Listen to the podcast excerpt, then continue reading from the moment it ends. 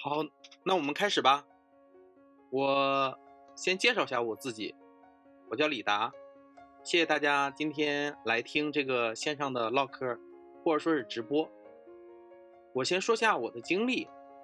我在美团算是比较幸运，参加了外卖的从零到一，主导了美团配送、小象生鲜、买菜配送等几个业务的一个孵化过程。目前负责美团自研无人配送业务的产品和运营。然后我在美团其实年数挺多的。说个生活上的困难给大家听一听。一直让我自己扛着的一件事情是我上班特别特别远。我住在大兴区黄村，从北京的西南角大兴黄村这个地方穿过整个北京城，去东北角望京去上班。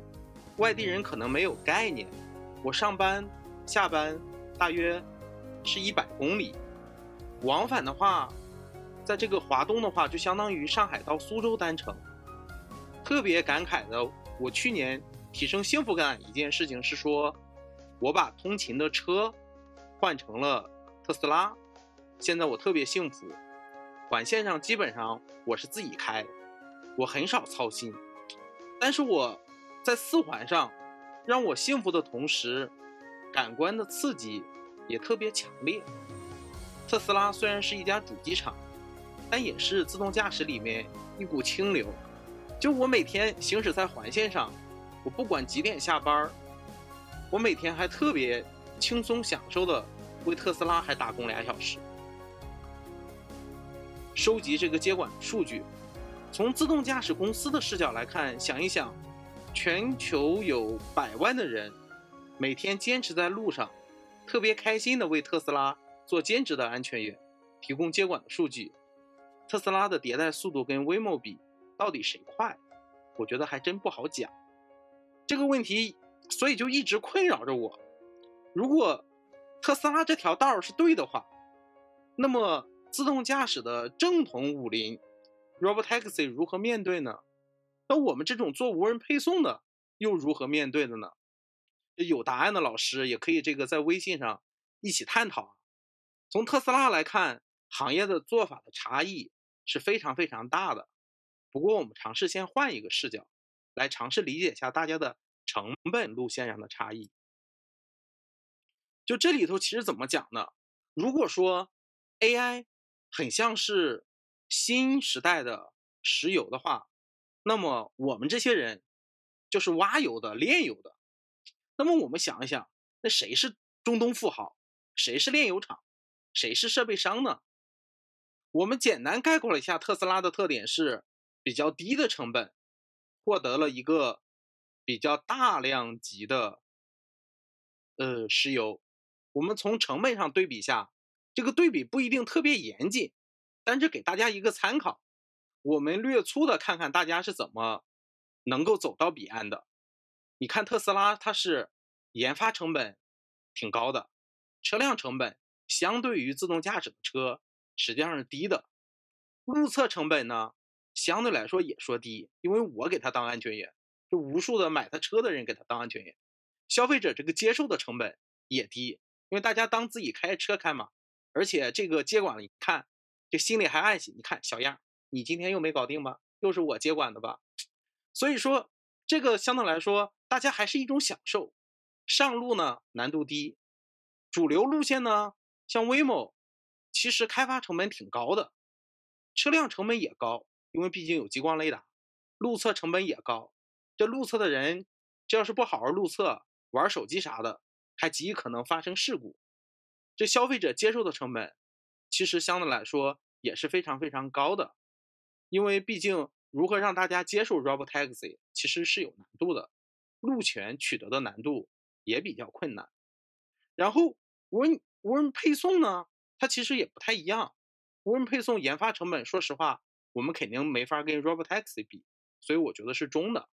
然后车辆的成本跟它俩比，无论我们跟特斯拉比，还是跟这个 w a m o 这样的比，我们的成本相对来说还是低的。我们路测成本确实有，而且目前成本也不低。但是我觉得，相信随着这个事情的逐步的落地，路测的成本逐步是会降低下来的。然后如果说，嗯，特别是从这个疫情来看，大家来说的话，消费者教育的成本，其实在从中到低的一个转化中，路权的难度是有的。但是我觉得这个事情相对来说还是还是能解决的。如果从这个角度来说的话，无人驾驶这件事情，最终大家如果是以数数据规模取胜的话，那么我们来看的话，其实无人配送好像是一个很有性价比的赛道。所以说，我们就看一下，在这条性价比的赛道上会遇到什么。我们可以看看大家道路场景上的差异。这一页我们的呃 AI 总经理夏华夏老师也曾经分享过，他主要是从场景的难易度和行驶速度上，我们简单的划分了一个象限。从象限的最下面，哎，从象限的最下面实际上是嗯这个工业的。工业的扫地机器人和这个家用的扫地机器人和工业的 AGV，然后这些相对来说比较简单。然后再往上一些，可能是说就它速度也不高，场景也比较简单的，可能是一些原来偏 APA 的这样自动泊车的场景。然后再往下可能是这样高速的 L2，这比如像特斯拉这样的其实是高速的 L2，这些相对来说应用都比较成熟了。然后再往上是高速的 L3，然后再往下。这这这个可能就比较很难了，这个就是城市出租车、货运的 L 四，然后中间这还有港口货运，这个顺序可能错了啊，我稍微这个再顺一下，然后我们把它全打出来吧，我从头开始说，然后嗯，好，然后所以说再往上从这个家用的 robot 扫地机器人，或者说工厂内的 AGV 这个往上来看的话。其实自动泊车啊，然后港口货运啊，楼内、室内的配送、环卫清洁，相对来说，从复杂场景来说更复杂了一些，但是整体来说速度是更低的。再往上来说的话，其实，嗯，我们很多这次疫情中大家落地，其实也都是有一些室内的这样的场景，也有一些园区这样的场景。然后，所以说走到园区这个场景，有采矿车啊，园区的配送啊。城区的配送啊，再往上走有园区的小巴、城市的巴士，再往上走是整个高速的 L 三、货运的 L 四、城市出租车的 L 四。大家也可以看到这个图里头，呃，黄色的其实都是偏无人配送的点。这里面城市配送的或者城区配送这个区块格外大，它跨度了，它跨度的速度并不是最高的。不像小巴、城市巴士、货运 L 四或高速 L 三这样的场景，它自己的面积又特别大。这个是因为在城区这里头，我们很多同行、很多老师也都了解这块其实是非常非常复杂的，ODD 最复杂。所以说上面即便我们说了性价比很高，但是我们在这件事上投入的传感器的一些资源又类似于 L 四，比园区室内要重的很多。这个场景。确实就需要更合适的汽车底盘啊、算法能力啊、安全措施等等。其实落到无人配送里头，其实落到业务里头也有非常多不一样的点。然后这跟大家行去看行驶这个路线不太一样。我换一个角度来做一个细节的比较。同样是最后一公里里面，其实在公开道路、园区道路还是室内配送。他们其实面临的技术战，其实差别还是很大的。然后，因为它差别很大，所以最终对企业能力的要求建设也是不一样的。你看，产业中大家有从不同的道路中去落实落地的，有做干线的物流的，有做城市公开道路的，有做物流园区的，也有做室内道路的。然后，高速道路中去尝试物流的自动驾驶。其实是在自动驾驶行业，实际上是一个热门方向，大家也不陌生。这个领域其实也需要大量的资本跟技术的投入，也面临着类似 Robotaxi 的整个法规跟落地的考验。我我觉得行业中目前已经有了非常多的已经落地的，比如说辅助驾驶的手段，对大货司机的安全其实也是一个帮助。但是我们回过来看物流园区的道路，其实跟办公园区的道路差别还是很大的。目前像国内互联网这些，就是做嗯电商的友商，基本上大家都有自己的大规模的快递物流业务。更多的他们现在的测试也是聚焦在物流园区的道路测试为主。这个场景，说实话，和 AJV 和它扩展出来的场景有些像。就整个道路的设计，其实相对来说还是比较简单的。对计算要求比较低，难度较小。这个只是从一个相对来看的，我并不否认它依然很困难。但是它如果跟城市的开放道路，就是我们后头这个灰色的框来看的话，其实还是比较复杂的。我们这个灰色框后面灰色热康主要表现的是整个，你看整个物流从大仓到城市仓到整个城市内最后一公里，就是有一个暗灰色阴影这部分，它有末端的整个配送站到餐厅。到最终的写字楼啊、住宅楼啊、酒店这个区块，其实那条红线，这个目前来说是最复杂的。但是我们看原来物流在这块的实现，其实效率已经很高了。比如说传统的快递，比如我们像了解京东的成本，京东成本可能它已经这块儿它相对来说在行业里头价格是比较高的，它的成本大约在三块钱左右送一单小件儿。但比如说现在可能物流送一单小件儿，在比较呃，优化效率比较高的情况下，可能还要七八块钱。我说的这个就是说，我们现在即时配送的这个物流，所以说大家的差异其实是非常大的。所以说，而传统的传统的这一部分，整个投入实际上是非常非常嗯成熟的了。嗯，怎么讲呢？就美团不同于传统的几家互联网电商，就即时配送的效率潜力还是非常大的。所以说，目前红色这条线在城市公开道路是美团自研的团队主要在尝试的。这个我们目标上想跟外卖小哥形成一个很好的互补。园区和室内的场景，我们更多实际上是在跟合作伙伴一块儿做。比如说，嗯，这次疫情中也特别感感谢，应该是达阔跟这个晴朗的支持。我我们也自己也不指望我们自己能够适用绝大数场景，而是跟大家一起合作，逐步的让人机共存的这样解决方案来成熟起来。但是这里头落实到具体的技术方案上，其实我们也会面临着一些困难。这里头一些困难实际上是怎样的？就是行驶的道路不一样，所面临着底盘的解决方案其实也不一样的。从无人配送国内外整体的环境来看，也面临着几种不一样的底盘路线。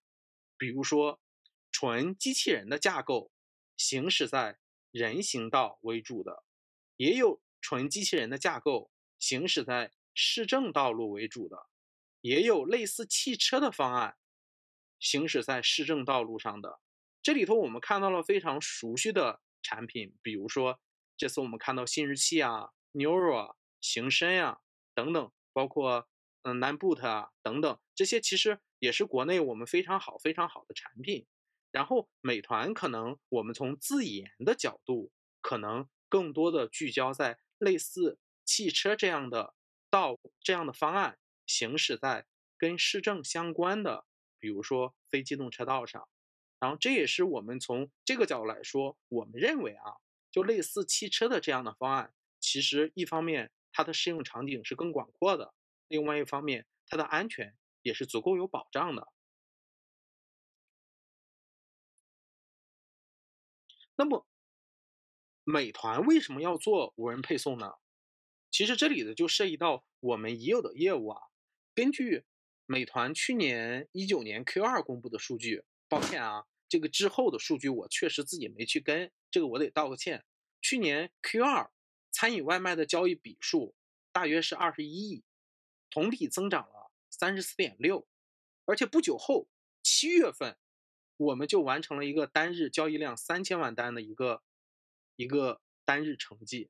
目前来说的话，是一个全球最大的一个即时配送网络。就美团小哥在全国发展了上万家的配送网点和前置仓。服务了全国三百六十多万商家和四亿多用户，覆盖了两千八个城市县镇，有着超过七十万左右的骑手。然后累计的骑手可能有三百多万。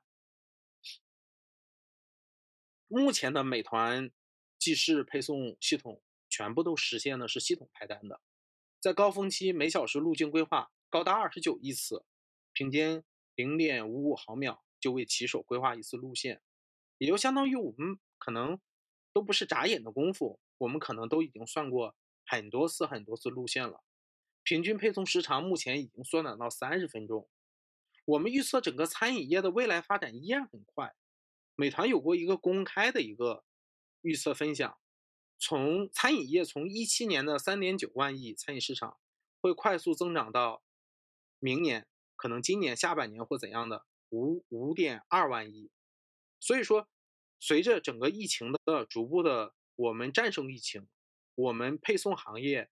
也会随着餐饮业一起进一步增长起来，而这一部分其实又是当前这个，嗯，这种消费习惯改变下非常增速非常快的一种服务业的实体的状态。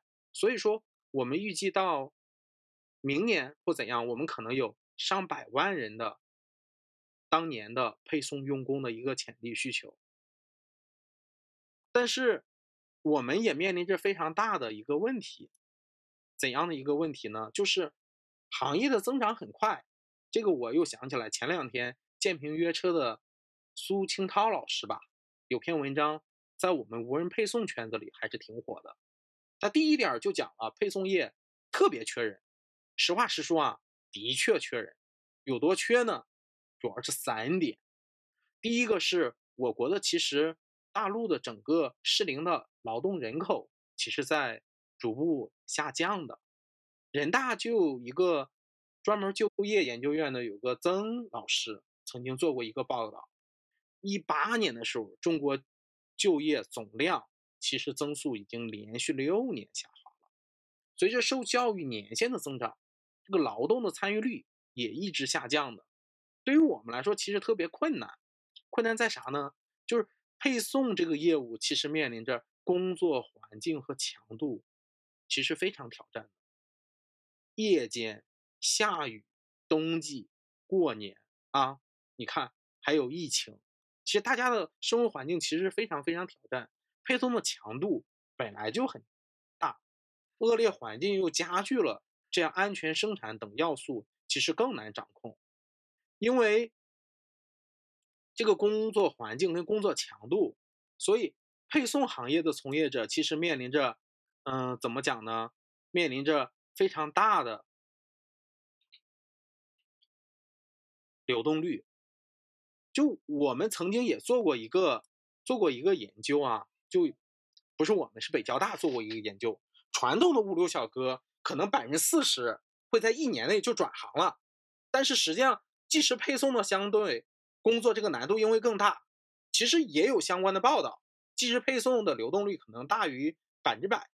这苏英涛老师那篇文章也说了，目前小哥普遍是七零后这一代，我们看数据也是这样的。但是如果这一代人都送不动外卖了，八零后、九零后小哥如何能跟这个订单的增长匹配起来？然后我们总不能去引进一些我们非洲小哥，那这些困难整体来说还是跟配送到家的需求增长会是一个比较长期的一个矛盾。所以说，我我我有一个我有一个观点啊，就很多人都说美团适合做无人配送，为什么呢？因为无人美团的角色实际上是运营商，运营商其实就是效率商，看起来就是家里有矿，矿产就是已有的这个场景和流量，矿石是数据，价值就是数据到自动驾驶的转换。我们业务中其实目前适合配配送的场景比较多，主业像到家的这样的外卖配送也是最大最复杂的。刚才也说了，一天大约有三千万单，也有这个场景里头有室内也有交接的机会，有取餐和交接的机会，也有公开道路上的机会，甚至还有配套换电啊、维护啊、维修等等等等的机会。但与此同时，我们集团又有非常新型的业务，也是跟这个事情强相关的，比如这一次我们在疫情中合作的美团买菜，再比如这次我们在疫情中合作的美团闪购，再比如像我们给商家提供送货的快驴送货，再比如我们在酒店室内的机器人更好的服务的美团酒店。所以说这几种场景面临情况是，每一种场景下对于货箱啊，对于整个消费者相关的交互，其实是完全不一样的。买菜跟快驴可能更注重载货量，酒店可能更注重服务体验和服务感受。在疫情下，这几个机会其实目前来看增长的还是都是比较快的。然后，嗯。然后，所以呢，这一天我也看到，在各种群里看到很多就这种车型，就是这种不像汽车，但是是一个中等，比机器人要大这样一个行业，我自己称之为中车啊。这样的行业，小伙伴们、行业的伙伴们逐步在疫情中去落地，有美团的、京东的、饿了么的、新世纪的、白犀牛的、一汽的、行深的等等等等。但实际上路来看的话，大家其实面临着还是挺多的挑战的，无论是。安全车速，我觉得是一个挑战。另外一个远程遥控其实也是有挑战的，消毒防水目前也是有挑战的。但是不管怎么样啊，我觉得大家都是英雄，得给大家点赞。其实，在这过程中，我们其实也会面临着非常大的挑战，跟大家一样。这里头，比如说大家面临着路权的挑战，但另外一方面，其实我觉得有个事情在变好。就是这次在这个抗疫的过程中，实实在在的看到了公众对这件事情的理解在发生变化，从未有过一个时刻像现在一样让大家这般就依赖配送小哥。我们在顺义测试这个买菜落地的时候，很多社区的领导也直接打电话打过来，开头就说我们要车，要几台，要两台，要三台，我们就要送到什么什么小区去。所以说，在这个抗疫之后，有可能无人配送的整个基础设施会比我们想象中来得更早，来得更快，能够完美的把商业跟这个价值融合在一起，然后最终实现人跟机器配送的这个无接触配送。所以，即时配送的这个人机混合的这个网络，从我们的角度来说，觉得是非常有广阔的前景和潜在的价值的，而且我们坚信这个事情会在五到十年内实现。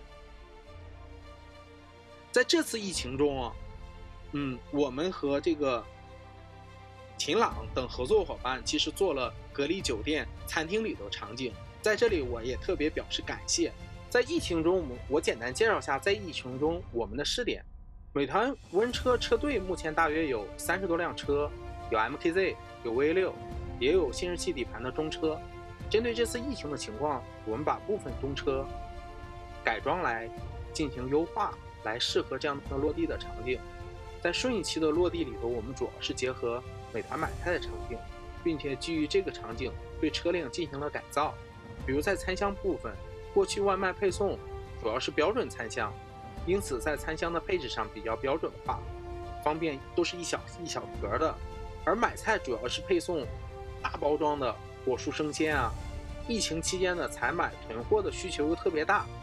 因此，在落地中，我们紧急去改造了部分的餐箱，实际过程中能够满足用户的需求。目前的情况是我们针对三四个别墅小区的试点，目前能够做到每天配送三四，每天一次就能配送三到五单，能够帮助骑手小哥承担一些比较重的订单。在买菜这样的一个场景下，五公里距离的配送。最高单次负载其实我们在一百公斤左右，目前实际一些订单很重，因为主要是老百姓买菜买日用品的订单比较重，有的涉及到桶装水，有的涉及到米面粮油，可能有几十公斤。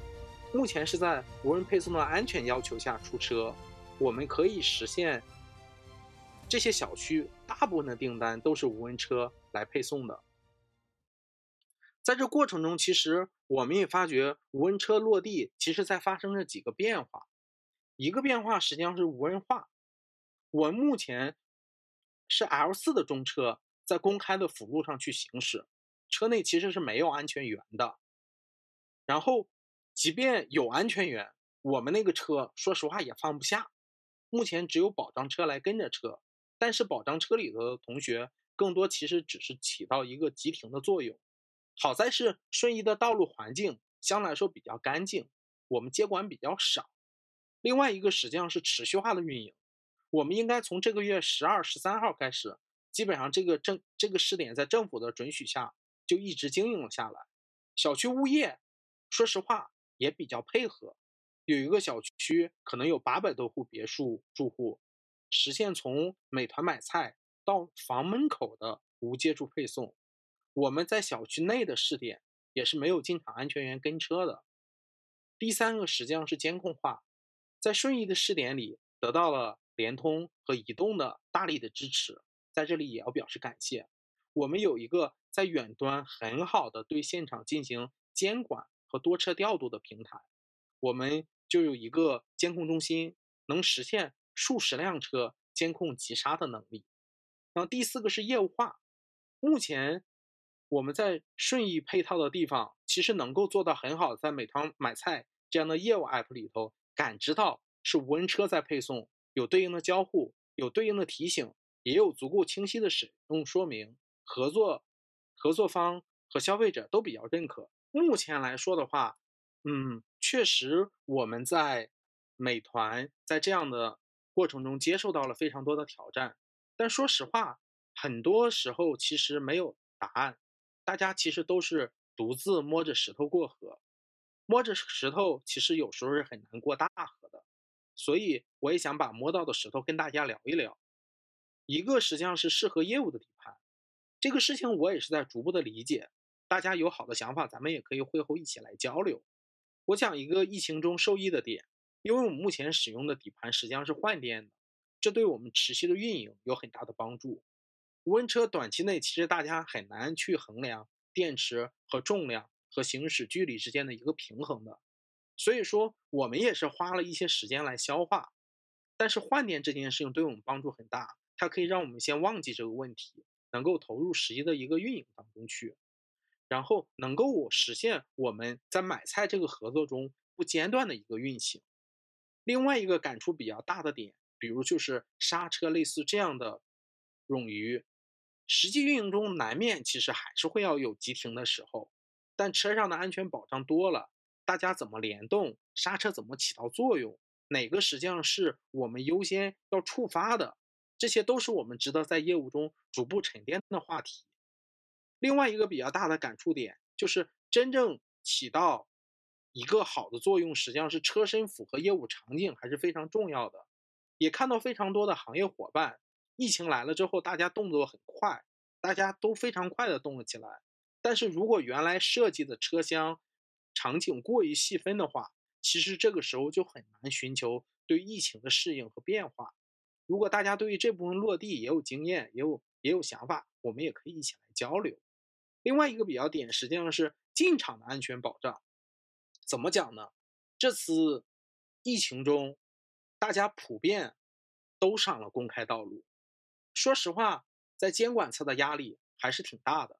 我也看到了有好多合作伙伴，只是 PR 当天出了车，后面其实非常难持续运营下来。我想，肯定咱们行业还是有一些变化。但是如何在变化之前能够我们自己保障车辆不出事故，整个无人配送行业其实还是或者说少出事故。我觉得整个无人配送行业还是缺少一个统一的认识。我在路上出现事故怎么办？我如何尽可能减少出现事故？我用什么样的技术手段来改善和减少这样的情况的发生？我们在实践中也考虑跟合作伙伴一起来做一些主动式的安全装置。和被动线的安全装置，我们春节前也也用了一些测试我们主动安全装置的效果，来产生一些安全的价值。我面临困难比较大，这里又怎么讲呢？因为我们速度比较低，所以有些限制实际上是说，比如原来用在乘用车上非常多的类似像 A B A DAS 这样的功能，其实它并不适用于我们这样的小车，这就是一个比较痛的点。所以，针对这些痛的点，如果大家有解决方案，可以我们一起来探讨。所以，最终实际上是怎样的？无人配送也会面临着非常多的挑战。我们有我们的优势，我们的优势实际上是我们的低速的优势。我们速度能控制在二十到二十五公里以下。刚才，但是我们也讲了路况的复杂，我觉得现在需要整个行业共同的动起来，参与进来，算法、仿真啊、易购啊、硬件安全等等，期待大家的共同参与，让人机混合的这个网络能够更早的一天到来。我最后讲一个段子啊，就某一天我们去送到，去顺义这个别墅区里去送货，我们客服就打电话让取餐，是个老太太接的。老太太说：“喂，什么外卖？外卖你放门口吧。”我们客服说：“大妈，我们是无人车送餐。”大妈说什么无人？无人你送什么餐呀？捣乱。好。今天我的分享就到这里，谢谢大家。我看一眼大家的问题，呃，我看到有一个问题，实际上是无人配送的成本什么时候能降下来？包括调度啊、运维啊、监控等等，跟人力配送相比，优势在哪里？刚才我其实一开始在 PPT 一开始也讲了，目前来说的话，嗯，这个成本其实相对来说，嗯，很难和和这个什么相比。其实很难跟跟配送相比，我们现在配送实际上成本好的时候能降到七八块，但是实际上无人配送现在大家成本，我想也不用我算，大家也知道我们成本有多贵，车有多贵，人有多贵，其实挺容易算的。所以目前来说，我觉得大家一定要相信这是石油，要相信数据的价值。我们目前实际上是说用我们的资源得到是数据，所以说这时候和一个。我们在一个什么样的一个平台进行合作是非常非常重要的事情。第二问题，我看无人配送适用的开放程度多高的场景？我们在这次疫情中，其实我们也试点了不止顺义一个场景，然后也顺义也测试了其他场景，但是整个道路的情况其实还是非常复杂的，远超出我们 ODD 的设计和预期。所以说，我觉得目前来说的话，嗯，无人配送相对来说真正能。大规模适用城市道路，可能还要经过几年的历练。第三个，无人车如何避免碰撞小孩、老人？我觉得目前来说的话，这个其实分为几种不一样的情况。一种情况实际上是说，我们有一些更好的设施，然后能够支撑我们的车，然后尽可能避免碰撞。另外，我们现在经常的安全员。远程的监控都可以尽可能的确保我们的急刹能够更好的起到作用，而且我们目前来说的话，在道路上其实还是非常注重我们行驶什么样的道路，不应该行驶什么样的道路，我们尽可能还是应该先规避到老人孩子经常在路上走的路段。无人配送在路径的规划，我们在汽车一般是用车道线来进行控制的，无人配送领域怎么处理？这个我理解，首先这是个技术问题啊，我回答不见得那么专业，但是我理解，我们也是用车道线来判断的。我们之所以一开始选择一个类似汽车的一个一个这样的一个行驶路线，或者说类似汽车的这样的嗯技术路线，其实核心点实际上是说，它跟整个 robotaxi taxi 的整个技术站其实差异度没那么大。无人配送车面临的困难是否小于客运自动驾驶？为什么？我理解是小于客运自动驾驶的。首先说，客运的自动驾驶我们赔不起啊，真的赔不起。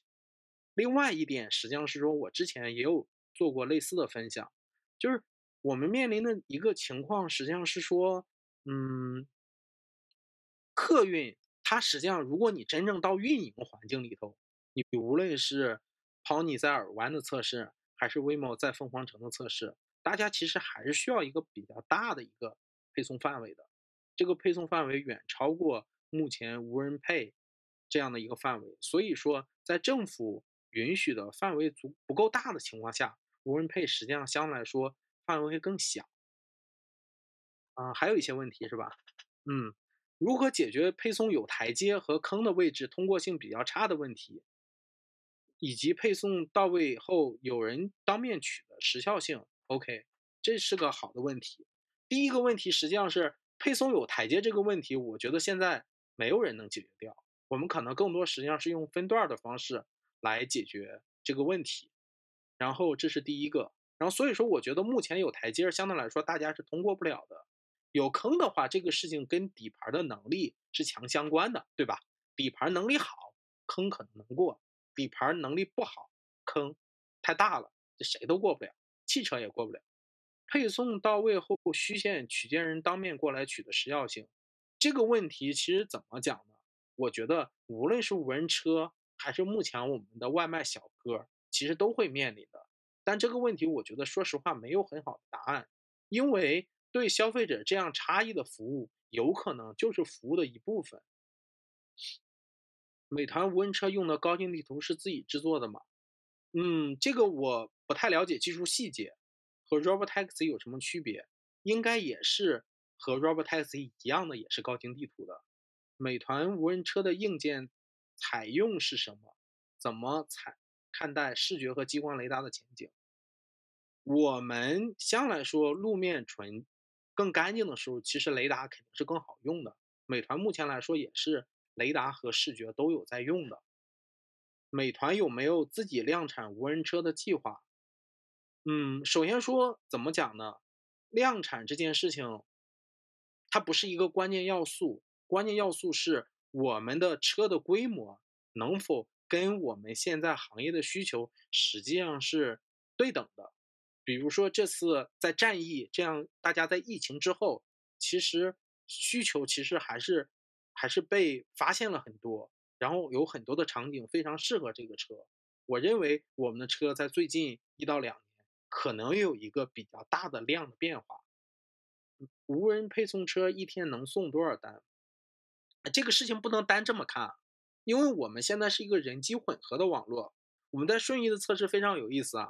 因为我们把道路远的单拿走了，反而目前骑手小哥的人效可能从人效六十单提升到人效七十单，因为他不用去往返这十几公里去送一个非常偏的地方，反而会更高，效率会更高。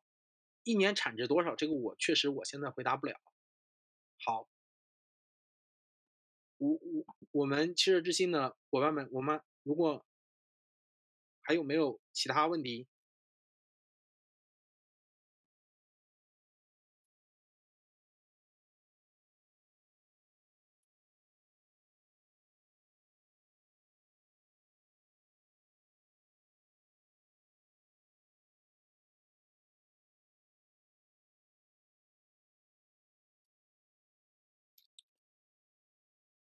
如果没问题的话，那我们呃后面还有。嗯，那我们好的，还没有结束，我们接着看这几个问题。首先说，我先回答最后一个问题啊，就美团无人配送招人啊，我们招招，我们需要招很多人，非常优秀的人。无论因为我们目前来说是用，抱歉，是用 Robotaxi 的方案，嗯，然后然后来做这件事情，所以说我们在技术实现上跟 Robotaxi 一样，需要有这样的人。然后我看，所以说我们非常急迫的需要人，所以说大家有兴趣，欢迎加入我们这个团队。采取的安全机制，安全冗余外还有哪些机制？无人车怎么解决道路状况预判转向灯的控制灵活性自如性？这个问题我没看懂，所以说如果谁提的就是采取的安全机制处理安全冗余外还有哪些机制？可以加我微信，我们可以单聊。无人车怎么规划送外卖的路线？首先是这样的，在有限的经营的情况下，嗯，其实相对来说比较简单，因为你的路线相对来说实际上是嗯比较固定下来的。然后，然后在整个宏观路上，因为你可能送的那个目的地相对来说比较集中，它所能走的路线。乃至于政府允许你走的路线，其实相对来说都是比较比较集中的。在于细颗粒度的，其实我们这次也面临着一些细颗粒度的问题。比如说我们在社区内面临到具体送到哪个具体的 house，哪个具体的别墅门口，其实这个规划还是相对来说跟原来我们做做整个自动驾驶、完全自动驾驶跟业务不搭边的这样的一个规划，其实还是不太一样的。它可能有考虑到一些实际的情况。这个我觉得相对来说，从宏观面上来讲的话，跟自动驾驶的规划一样，也是这样规划路线的。从细微角来说，也会参考一些，比如说，呃，导航路线呢给我们带来的建议。好的，然后我看我们切之心的，嗯，朋友告诉我，我们今天的直播大体就结束了，谢谢大家，再见。